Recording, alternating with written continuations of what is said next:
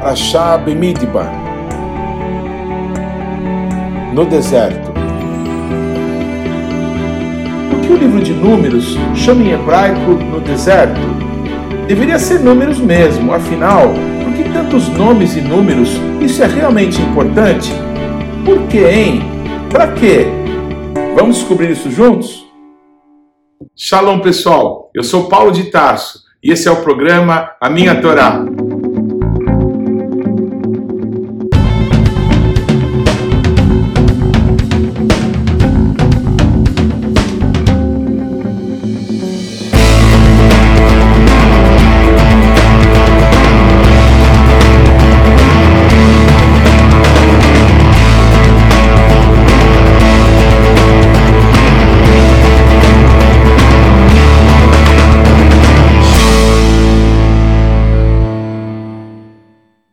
Favor, gaste agora alguns segundos, interaja conosco, deixe aí o seu like, faça algum comentário, torne esse vídeo ainda mais relevante, compartilhe com os teus amigos. E se você não se inscreveu ainda, não deixe de se inscrever nesse canal. Clique aí no sininho para que você receba as nossas notificações. E vamos juntos mergulhar no conhecimento da palavra de Deus. Shalom pessoal, tudo bem?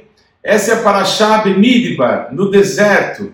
É a primeira Paraxá, a primeira porção do quarto livro da Torá, que nós conhecemos em português como Números. E uma coisa que eu nunca falei desde que iniciamos esses comentários aqui é, nesse programa Minha Torá é porque os nomes em hebraico são tão diferentes dos nomes em português. Olha, os nomes em hebraico são tomados de palavras ou das primeiras ou alguma das palavras de cada uma das parachotes, de cada uma das porções da Torá.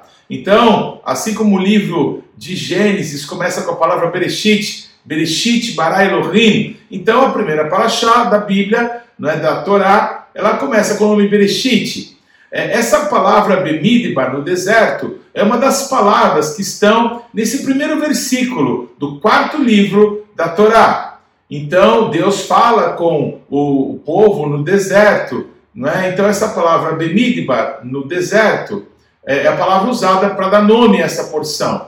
E por que, que ela se chama números, então, em português? Parece que uma coisa não tem nada a ver com a outra, e realmente não tem. É, as pessoas que convencionaram chamar esse livro, não só em português, mas em outros idiomas das nações, acharam que porque esse livro começa a falar sobre a contagem do número de homens de cada tribo, um censo, na verdade, então, como se falava muito de números, o número é, das ofertas, o número das pessoas, o número das tribos, então se deu o nome de números não é, nas línguas é, das nações para essa porção da Torá. Ah, isso nos leva a saber o que? A entender o que? Que os nomes das porções, os nomes foram todos convenções humanas, foram dados pelas pessoas, não é? Os judeus chamam de um jeito, a Igreja das Nações chama esses mesmos livros com outros nomes.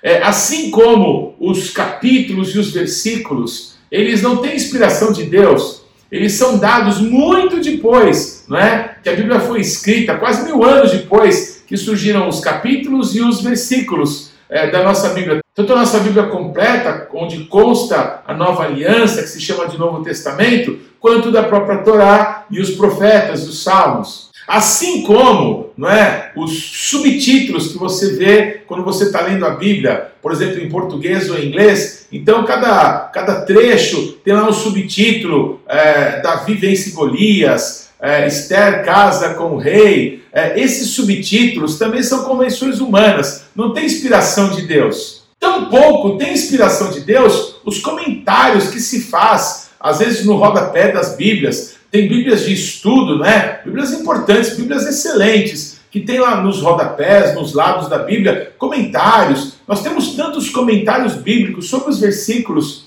da palavra de Deus, mas é muito importante. Tanto os judeus, que tradicionalmente usam o Talmud, que são os comentários rabínicos a respeito das leis orais. E eu não vou entrar nesse caminho, mas os judeus que talvez nos acompanhem sabem muito bem do que eu estou falando.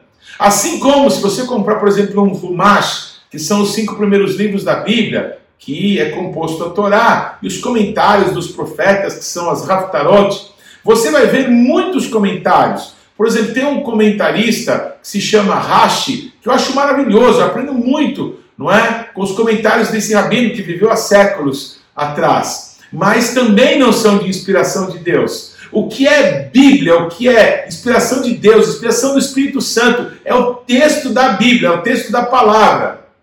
É a palavra de Deus que é verdade.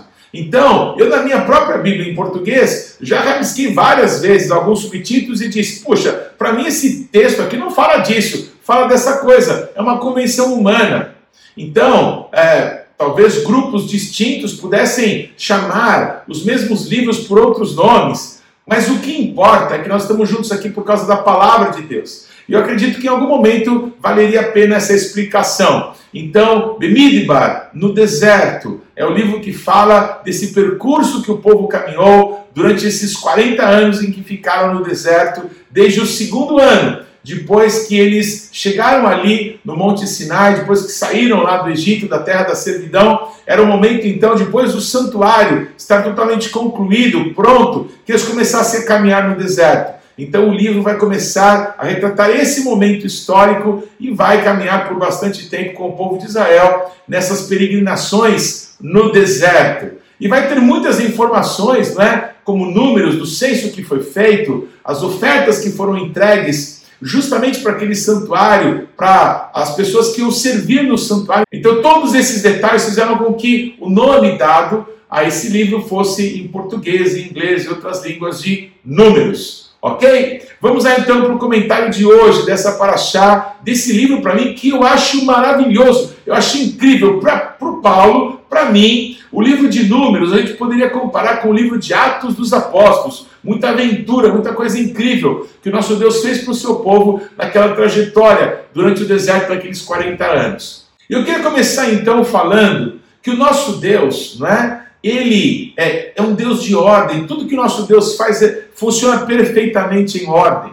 E talvez é, você que leu ou que acompanhou a leitura que fizemos não é, nesse programa Minha Torá, você é, talvez até tenha se cansado de tantas vezes que se repete lá, não é? é os homens que estavam aptos a sair para a guerra, os, as famílias, é, as tribos, palavras repetidas tantas vezes, né? Deus ordenando cada uma das tribos é, o Moisés e o Arão e os príncipes das tribos contando o número de homens, não podia errar a conta, tinha que ser certinho, e aí tudo relatado, bonitinho, não é? Eu quero que você lembre que o nosso Deus ele criou os neurônios, o nosso Deus é, criou toda a cadeia cromossômica do nosso corpo e de tudo que existe. O nosso Deus não tem problema com ordem, é o contrário. O nosso Deus é um Deus de ordem. O nosso Deus colocou tudo no seu devido lugar. O nosso Deus é infinito na sua capacidade, no seu poder, na sua grandiosidade. E para ele ordenar como que as tribos de Israel deveriam caminhar no deserto, quais as tribos deveriam ir na frente, por que deveriam ir na frente, quais as que iriam atrás e por que iriam atrás, todos esses detalhes que às vezes as pessoas podem considerar que são apenas informações, para mim, eu acho tudo revelação de Deus, eu acho tudo maravilhoso, e para mim tudo aponta para Yeshua, tudo aponta para Jesus, cada palavra, cada vírgula, não é? Cada suspiro entre uma frase e outra, eu posso ver o nome de Yeshua sendo exaltado por tudo e por todos. Então, com muita alegria, eu quero caminhar contigo nesse livro.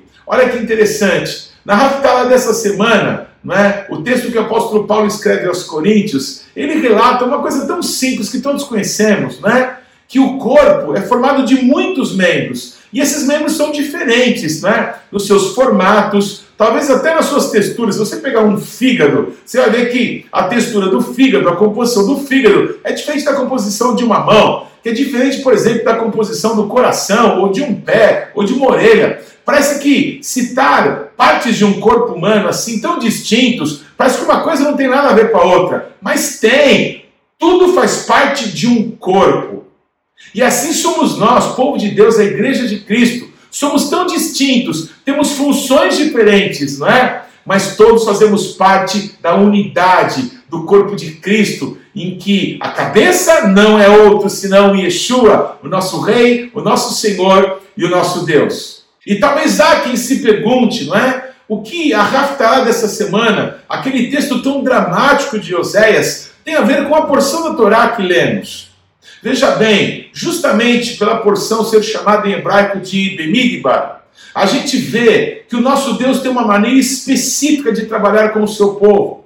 O que, que o nosso Deus fez quando o povo dele, que ele tinha formado desde Abraão, primeiro uma família que desceu para o Egito com Jacó e os seus filhos, mas agora uma nação com milhões de pessoas.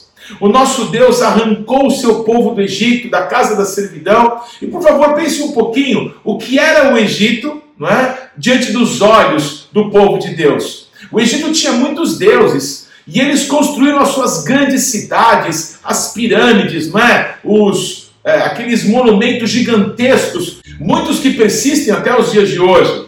Então você imagina, não é? O povo de Deus escravo, vendo aquele poder, aquele senhorio dos falsos deuses, dos deuses do Egito, que são totalmente envergonhados. Quando confrontados pelo nosso Deus, nenhum permanece, porque só o Senhor, o nosso Deus, é um Deus vivo e poderoso. Então, nosso Deus arranca o seu povo de lá e leva o seu povo para onde? Para o deserto. Sabe por quê? Porque quando o povo levantava e depois ia dormir lá no Egito, eles só tinham uma visão: a grandiosidade do Egito, o sistema do mundo, o poder do Faraó, a riqueza provinda do rio Nilo e toda a sociedade que tinham construído ali de afronta ao nosso Deus, de mentira, enganando as pessoas com falsos deuses e falsas promessas. Então o que, que o nosso Deus faz? Olha que lindo! Ele pega o seu povo e leva para o deserto. O que, que tem no deserto? No deserto não tem nada. O deserto só tem areia e pedra, montanhas de pedra, montanhas de areia. E o nosso Deus leva o seu povo para lá, sabe por quê? Porque lá no deserto, onde não tem nada, o nosso Deus pode falar com o seu povo. O nosso Deus pode se apresentar para o seu povo. Olha que interessante, a palavra Benidbar, no deserto. Né? Se a gente separar essa palavra e pegarmos a palavra, só a palavra deserto, midvar, Bemidvar, Bemidbar. Essa expressão deserto, midbar, ela também poderia ser cortada em duas palavras. Mi, que quer dizer quem, com dvar, que em hebraico quer dizer fala. Quem fala? No deserto, quem fala? No deserto, quem nos leva para que possa falar ao nosso coração, para que possa falar aos nossos ouvidos, para que possa gerar fé dentro de nós, é o próprio Deus. O nosso Deus arrancou o seu povo do Egito, da casa da servidão, e os colocou no deserto. E ali no deserto, Deus ordenou que o santuário fosse feito no meio de todos eles. Foi ordem de Deus, nós lemos isso nessa paraxá, que todas as tribos, a começar dos levitas, tinham que acampar ao redor do Mishkan, ao redor desse tabernáculo. As pessoas então, durante 40 anos, iam dormir, levantavam e no centro de tudo estava o santuário, o lugar de encontro do nosso Deus com o seu povo. Deus não é maravilhoso demais?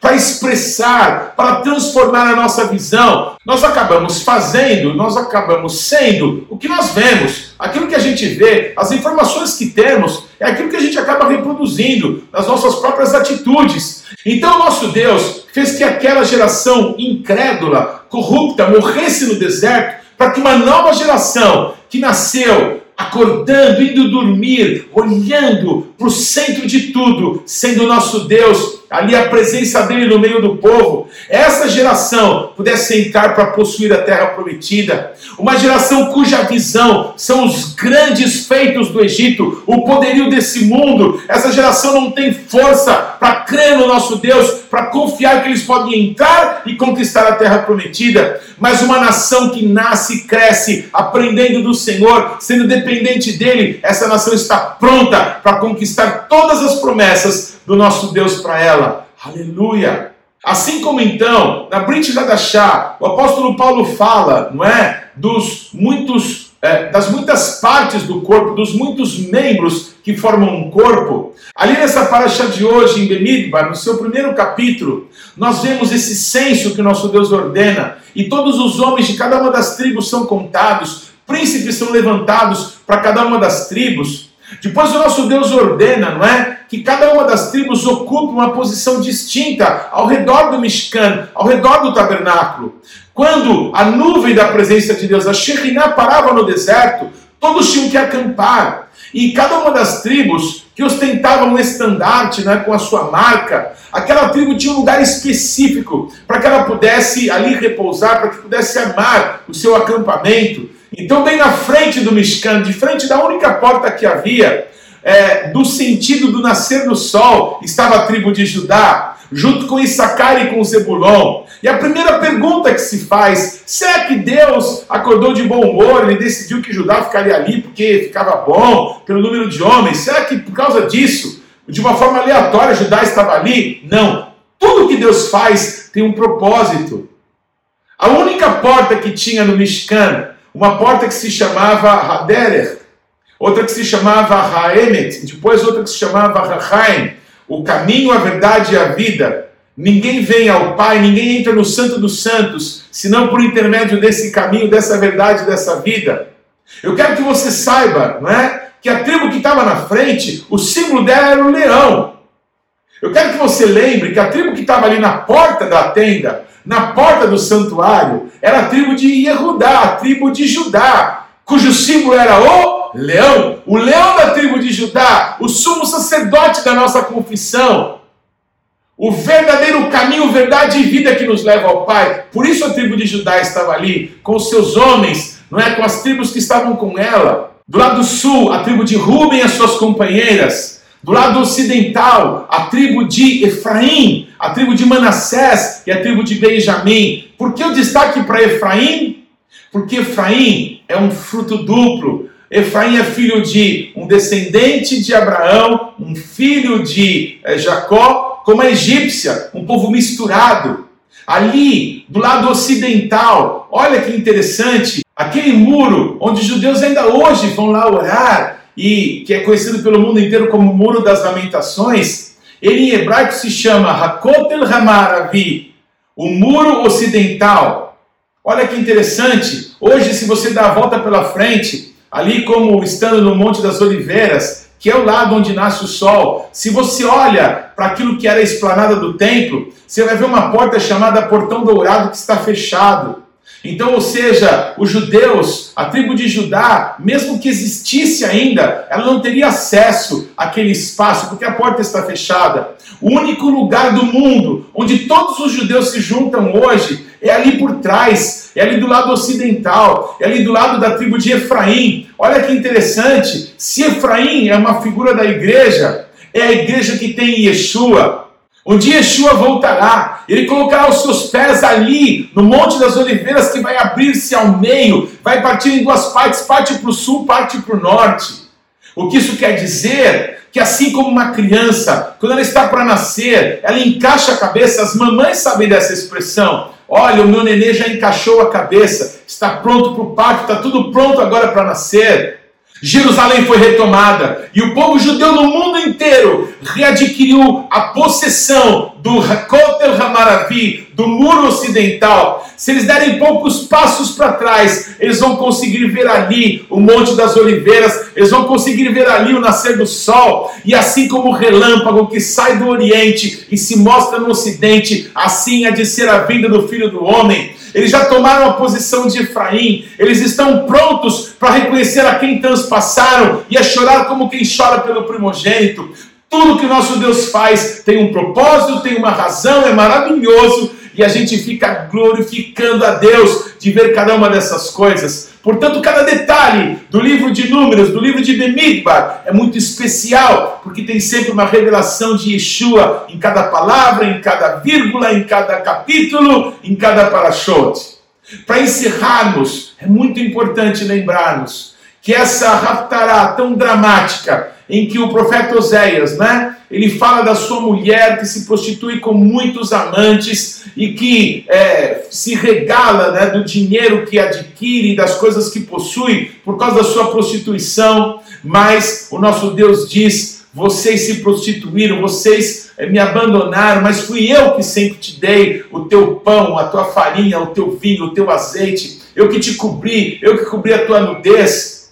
Embora o juízo de Deus contra essa prostituição. Foi muito severo, mas o nosso Deus diz: Eu vou te levar para o deserto, Eu vou tratar contigo e eu vou te desposar. Eu vou me casar com você. Eu vou me casar com você em retidão, em pureza, em justiça e você verá o eterno. Esse é Yeshua. Ele nos promete e ele vai cumprir. Ele nos tomou para ser sua para sempre. Ele nos comprou com o seu sangue e vai nos apresentar ao Pai. Vai nos apresentar. Nós conheceremos o eterno porque Yeshua prometeu e ele é fiel para cumprir. E nós seremos de novo o povo de Deus, Ele será o nosso único Senhor, e nós teremos de novo a misericórdia e o favor de Deus, e nunca mais seremos louro ramá, é, não misericórdia para ela, não favorecida, mas seremos de novo favorecida, de novo amada. O nosso Deus tem isso para o seu povo Israel, e o nosso Deus tem para nós, para pessoas de todas as nações que decidiram buscar debaixo das asas do Todo-Poderoso o lugar de abrigo, de refúgio, tendo só Ele como o único Deus que existe, como Senhor das nossas vidas. Que possamos caminhar juntos nesse livro tão maravilhoso,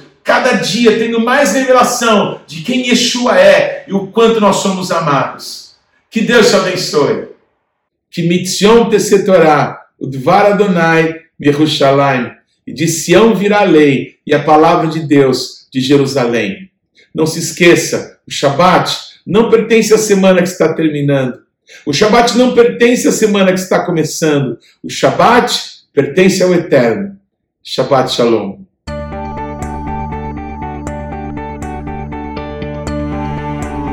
Não deixe de ler ou de ouvir os textos que foram citados na Paraxá dessa semana.